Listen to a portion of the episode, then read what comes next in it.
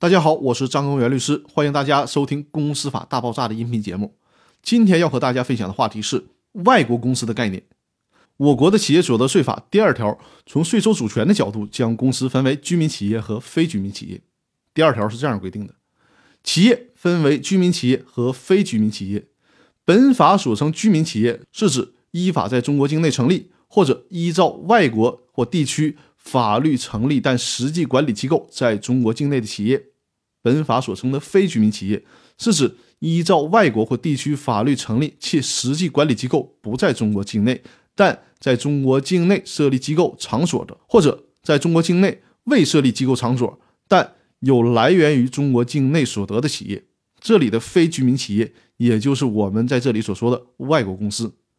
外国公司在中国立足的时候，可以在进入中国市场初期先设立代表处，条件具备的时候设立分公司，条件成熟的时候再设立具有中国法人资格的外商投资公司，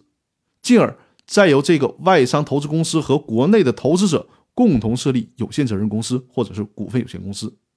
这里面推荐有需要的朋友可以看一下一个规定，这个规定内容是非常详细的。这个规定的名称叫《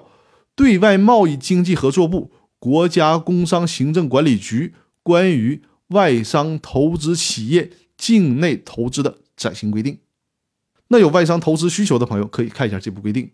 那好，我们今天的分享就到这里，谢谢大家。